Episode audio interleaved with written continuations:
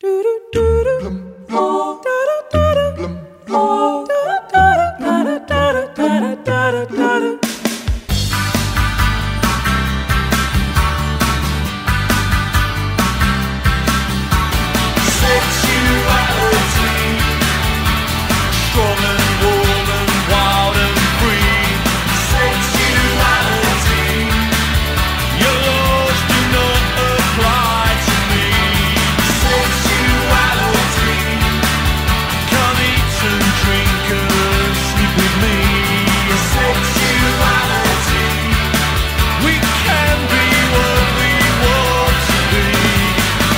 primeiros livros impressos em Portugal foram o Sacramental, supõe-se que ainda antes de 1488, e o Tratado de Confisson, impresso em Chaves em 1489.